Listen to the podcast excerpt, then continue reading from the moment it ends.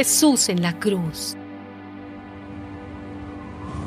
Jesús dijo, Padre, perdónalos porque no saben lo que hacen. Y los soldados echaron suertes para repartirse entre sí la ropa de Jesús. La gente estaba allí mirando y hasta las autoridades se burlaban de él diciendo, salvó a otros, que se salve a sí mismo ahora, si de veras es el Mesías de Dios y su escogido. Los soldados también se burlaban de Jesús.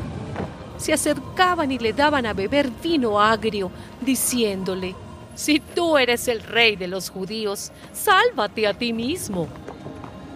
Y había un letrero sobre su cabeza que decía, Este es el rey de los judíos.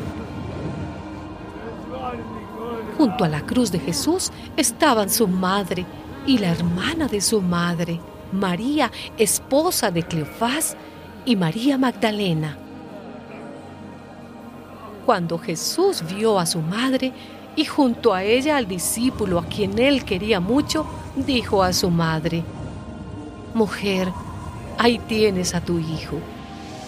Luego le dijo al discípulo, ahí tienes a tu madre.